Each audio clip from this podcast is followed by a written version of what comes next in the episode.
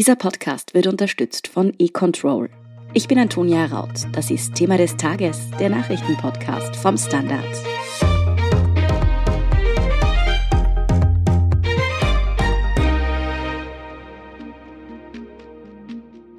Es ist wirklich das Letzte, das wir aktuell noch gebraucht hätten. Eine neue Variante des Coronavirus erstickt gerade auch das letzte bisschen Weihnachtsvorfreude bei vielen im Kern. Diese ist im südlichen Afrika entdeckt worden und alarmiert Fachleute auf der ganzen Welt. Was wissen wir bisher über diese neue Variante, die wahrscheinlich Nu genannt wird? Wie weit verbreitet ist sie bereits? Und was genau macht sie so gefährlich? Darüber spreche ich mit Wissenschaftsredakteur Klaus Taschwer und Afrika-Korrespondent Johannes Dieterich, den ich am Flughafen in Katar erreicht habe. Johannes, was wissen wir denn bisher eigentlich über diese Variante? Wo ist sie erstmals aufgetaucht? Also aufgetaucht ist die neue Variante zum ersten Mal in Botswana, also das Nachbarland von Südafrika. Das bedeutet natürlich nicht, dass es wirklich da zum ersten Mal alleine war, sondern da wurde es halt zum ersten Mal entdeckt und zwar wahrscheinlich vergangene Woche. Inzwischen sind da, glaube ich, drei oder vier Fälle von Botswana bekannt. Dann wanderte es wohl nach Südafrika. Das sind inzwischen 77 Fälle der neuen Variante bekannt. Und dann gibt es sogar auch in Hongkong noch zwei. Einer davon ist tatsächlich von Johannesburg nach Hongkong geflogen. Den kann man nachverfolgen. Bei dem anderen ist es, glaube ich, nicht so klar. Klaus, es wurden ja schon immer wieder Mutationen am Coronavirus festgestellt, auch seit es die Delta-Variante gibt. Was macht diese konkret jetzt so besorgniserregend? Das sind vor allem zwei Dinge. Einerseits ist es die sehr große Anzahl von Mutationen, die diese Variante aufweist. Das sind über 30 Mutationen. Das ist in etwa doppelt so viele wie bei der Delta-Variante, um einen Vergleich anzustellen. Andreas Bergthaler, einer unserer Spezialisten in Österreich hat so zusammengefasst, dass da quasi alle Varianten von Alpha, Beta, Gamma und Delta in einer neuen Variante sich vereinigt haben mit zusätzlich noch weiteren Mutationen. Also das klingt gar nicht gut. Dieses Spike-Protein scheint also wirklich sehr verändert zu sein und das ist auch dieses Protein, an dem die Impfungen ansetzen. Also das ist das eine, was sehr besorgniserregend ist. Das andere sind die Zahlen, die Infektionszahlen, die wir aus Südafrika übermittelt kriegen. Da ist ja jetzt Sommer oder Sommerbeginn und man würde ja meinen, so wie bei uns, dass im Sommer die Zahlen zurückgehen. Aber in jener Region in Südafrika, wo diese Variante, die wahrscheinlich Nu heißen wird, wo die aufgetreten ist, kam es zu einem zwar noch sehr in der Zahl geringen, aber extrem schnellen Anstieg an Infektionszahlen. Also um nur die letzten Tage zu nennen, also das war Anfang der Woche noch knapp bei 100. Am Dienstag waren es 800, am Mittwoch waren es 1200 und am Donnerstag, das sind die letzten Zahlen, schon über 2400 Fälle. Also dieser Anstieg ist besorgniserregend. Insbesondere auch deshalb, weil diese Region eigentlich eine Delta-Region ist. Das heißt, da ist eigentlich Delta verbreitet. Das heißt, diese neue Variante muss Vorteile unter Anführungszeichen haben gegenüber Delta. Das bedeutet, diese Mutation ist vermutlich noch ansteckender als die Delta-Variante. Verstehe ich das richtig? Richtig, also das ist das, was man ziemlich sicher sagen kann. Und da gibt's leider also absolute Horrorzahlen. Also um vielleicht noch einmal die ganze Geschichte zu rekapitulieren. Du erinnerst dich noch an die Alpha-Variante, mhm. die zu Beginn des Jahres bei uns sich durchgesetzt hat. Die war in etwa 30 Prozent infektiöser als das Original Wuhan-Virus. Dann kam Delta. Delta ist 60 Prozent infektiöser als Alpha und sorgt jetzt für die vollen Spitäler bei uns, weil sie eben so viel ansteckender ist. Ist nicht ganz so ansteckend wie die Windbocken, wo in etwa eine Person unter völlig ungeschützten Bedingungen so in etwa acht ansteckt. Bei Delta nimmt man an, das ist so ungefähr bei sechs, bei Nu, um bei diesem höchstwahrscheinlichen Terminus zu bleiben, gibt's absolute Horrorzahlen. Also das könnte 500 Prozent ansteckender sein. Also das wäre eine absolute Katastrophe. Also es gibt auch Schätzungen, dieser effektiven Reproduktionszahl, also wie viele Personen eine Infizierte ansteckt. In Österreich in den letzten Wochen, als die Zahlen so stark raufgingen, war RF nie mehr als 1,28 und man vermutet oder befürchtet, dass das jetzt in Südafrika zwei sein könnte. Das heißt, eine Person steckt zwei andere an im Schnitt und das würde halt heißen, dass da wirklich äh, es zu einer exponentiellen Ausbreitung kommt. Johannes, wie sieht es denn eigentlich mit der Durchimpfungsrate in der Region aus, in der nun eben diese neue Variante sich eben scheinbar auszubreiten droht? Die Durchimpfungsrate ist natürlich in Südafrika relativ gering. Sie ist bei ungefähr 33 Prozent. Aber gleichzeitig nimmt man an, dass in Südafrika schon so viele Leute Covid hatten, dass man von einer 70-prozentigen Immunität ausgehen kann. Aber das ist natürlich eine Immunität, die auf den vorigen Varianten beruht.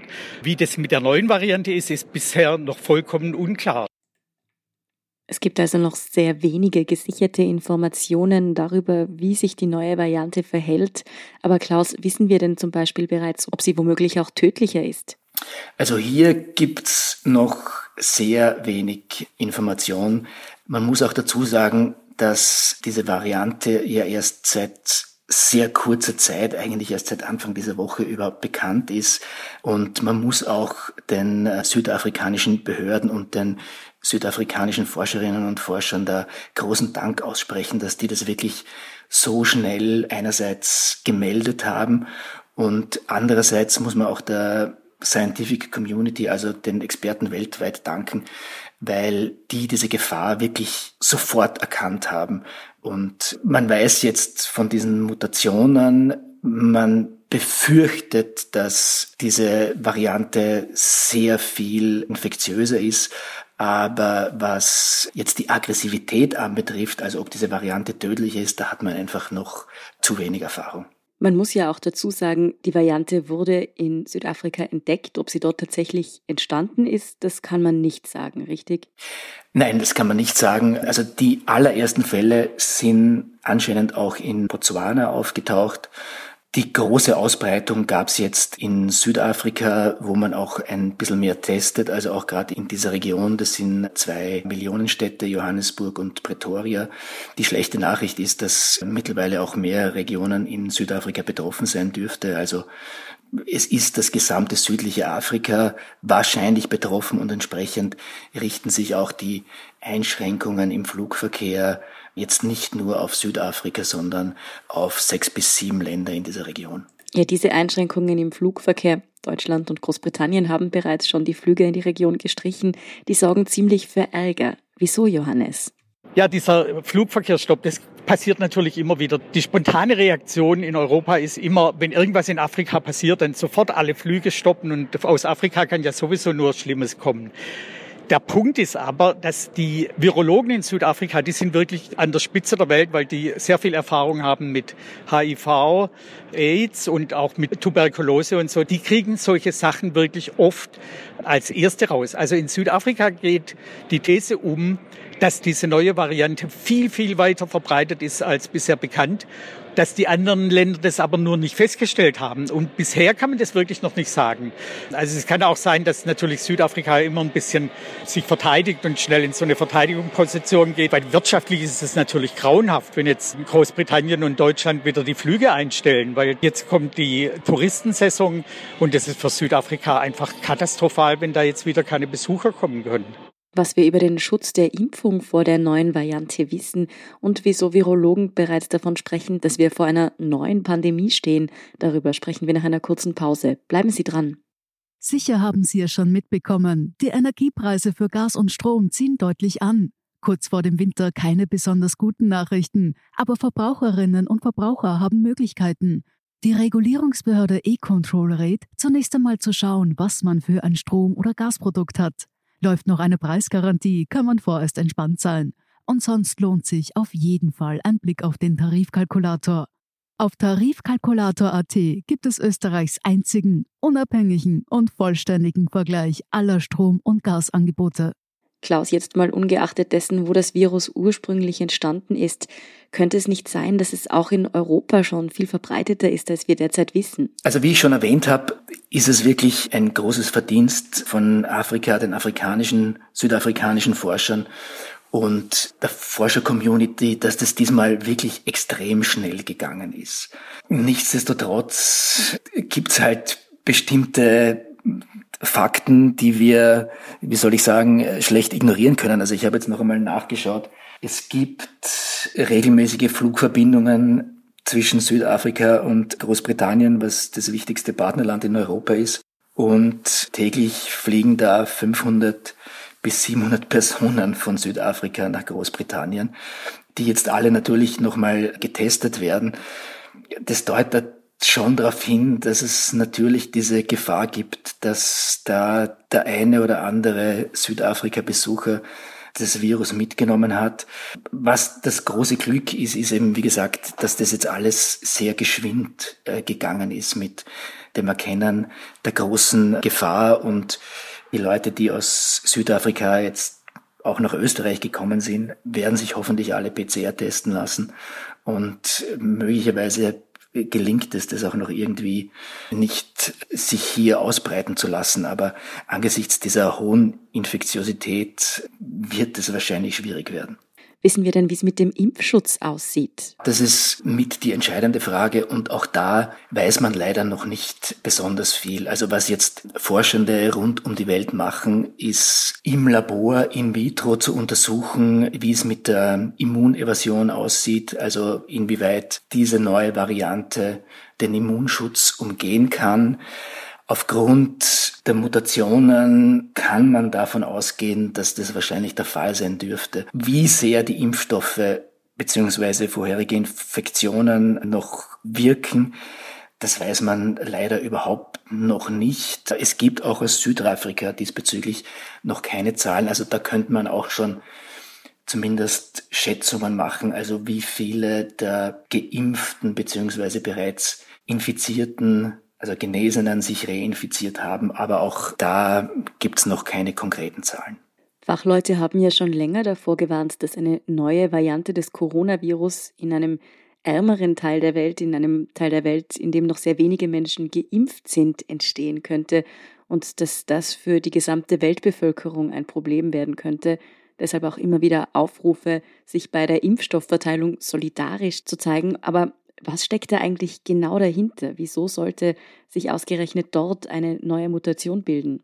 Also das ist eine der großen Fragen, die man wirklich nur sehr, sehr schwer beantworten kann. Und da sind auch die Expertinnen und Experten ratlos. Also ich habe mit den österreichischen Experten wie Ulrich Elling erst vor kurzem darüber gesprochen. Also die sind eher eigentlich davon ausgegangen, dass Delta mit weiteren Mutationen kommen wird, die halt eher den Immunschutz umgehen würden. Dass es jetzt quasi diese Supermutante gibt, die zufällig in Afrika entstanden ist, das kam für alle extrem überraschend. Dass es in Afrika passiert ist, war wahrscheinlich Zufall. Ich meine, ganz klar ist, dass je mehr Personen infiziert sind, je weniger Personen geimpft sind, desto größer natürlich auch dieses Risiko, dass sich Mutationen bilden. Insofern ist es natürlich extrem wichtig, dass solche globalen Impfinitiativen weiter und noch mehr unterstützt werden. Aber dass das im südlichen Afrika passiert ist mit dieser neuen Supermutante, das ist, würde ich mal sagen, reiner Zufall gewesen. Aber es weist halt einfach nochmal darauf hin, wie unvorhersehbar die Entwicklungen in dieser Pandemie sind und ja, was halt alle befürchten ist, dass das ganze Schlamassel jetzt noch einmal von neuem beginnt und wir jetzt, also wenn sich tatsächlich Nu ausbreiten sollte, wir es praktisch mit einer wieder völlig neuen Pandemie zu tun haben. Also leider alles andere als optimistische Aussichten. Vielen Dank Johannes Dieterich und Klaus Taschwer für diese Analyse. Sehr gerne. Wir sind gleich zurück. 2020 waren ÖsterreicherInnen im Schnitt nur knapp 27 Minuten von einer ungeplanten Stromunterbrechung betroffen. Trotzdem gibt es Sorgen. Müssen wir uns vor einem Blackout fürchten? Nein, sagt dazu die Regulierungsbehörde E-Control. Auch wenn derzeit die Preise steigen, ist aktuell keine Versorgungskrise in Sicht. Die Umstellung des Energiesystems auf Erneuerbare ist natürlich eine gewaltige Herausforderung, die sich aber lohnt. Die sichere Versorgung steht dabei trotzdem immer an erster Stelle. Mehr Informationen dazu unter www.econtrol.at-sicherheit. Und hier ist, was Sie heute sonst noch wissen müssen. Erstens, die Bundesregierung kündigt Hilfe für alle, die von der Pandemie und dem neuerlichen Lockdown auch finanziell betroffen sind, an. Arbeitsminister Martin Kocher gab bei einer Pressekonferenz heute Freitag bekannt, dass die Corona-Kurzarbeit bis Ende März 2022 verlängert werden soll. Weiters erhalten Beschäftigte, die bereits zehn Monate oder länger in Kurzarbeit sind, einmalig eine Zahlung von 500 Euro netto. Saisonbetriebe im Tourismus bekommen eine Saisonstarthilfe für die Einstellung von Fachkräften. Zweitens, das Protestcamp von Corona-Leugnern und Gegnern im Wiener Stadtpark ist heute Freitag in den frühen Morgenstunden von der Polizei aufgelöst worden. Vier Personen wurden dabei angezeigt. Durchschnittlich 30 bis 40 Teilnehmende hatten seit 19 Tagen mitten im Stadtpark kampiert, Parkbesucherinnen und Besucher sowie Anrainer angepöbelt und Schulkinder bedrängt. Lagerfeuer haben zudem die Wiese massiv beschädigt. 80 Beamte waren an dem Einsatz um 4 Uhr früh beteiligt. Und drittens, um die Wintersaison machen sich Touristiker im ganzen Land derzeit große Sorgen. Die Sommersaison war aber ziemlich zufriedenstellend. Deutsche Touristen und Gäste aus dem eigenen Land haben heuer für eine respektable Sommersaison gesorgt. Von Mai bis Oktober legten die Nächtigungen gegenüber dem ersten Pandemiesommer 2020 um fast ein Viertel auf über 66 Millionen zu. Die Zahl der Gäste stieg um rund 28 Prozent auf fast 19 Millionen, zeigen vorläufige Daten der Statistik Austria. Das Vorkrisenniveau Niveau von 2019 bleibt aber weiter unerreicht. Mehr zu diesen Neuigkeiten aus dem Tourismus und alles weitere zum aktuellen Weltgeschehen finden Sie wie immer auf derstandard.at. Danke fürs Zuhören und all jenen, die uns auf Apple Podcasts oder Spotify folgen, uns eine nette Rezension geschrieben oder eine 5-Sterne-Bewertung gegeben haben. Und ein ganz besonders großes Dankeschön all jenen, die unsere Arbeit mit einem Standard-Abo oder einem Premium-Abo über Apple Podcasts unterstützen. Das hilft uns wirklich sehr, also gerne auch Freundinnen und Freunden weiterempfehlen. Verbesserungsvorschläge und Themenideen schicken Sie uns am besten an podcast.derstandard.at. Ich bin Antonia Raut. Baba und bis zum nächsten Mal.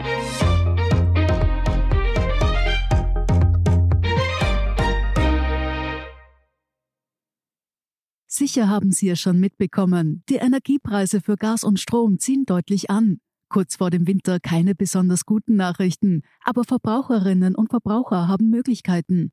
Die Regulierungsbehörde E-Control rät, zunächst einmal zu schauen, was man für ein Strom- oder Gasprodukt hat. Läuft noch eine Preisgarantie, kann man vorerst entspannt sein. Und sonst lohnt sich auf jeden Fall ein Blick auf den Tarifkalkulator. Auf Tarifkalkulator.at gibt es Österreichs einzigen, unabhängigen und vollständigen Vergleich aller Strom- und Gasangebote.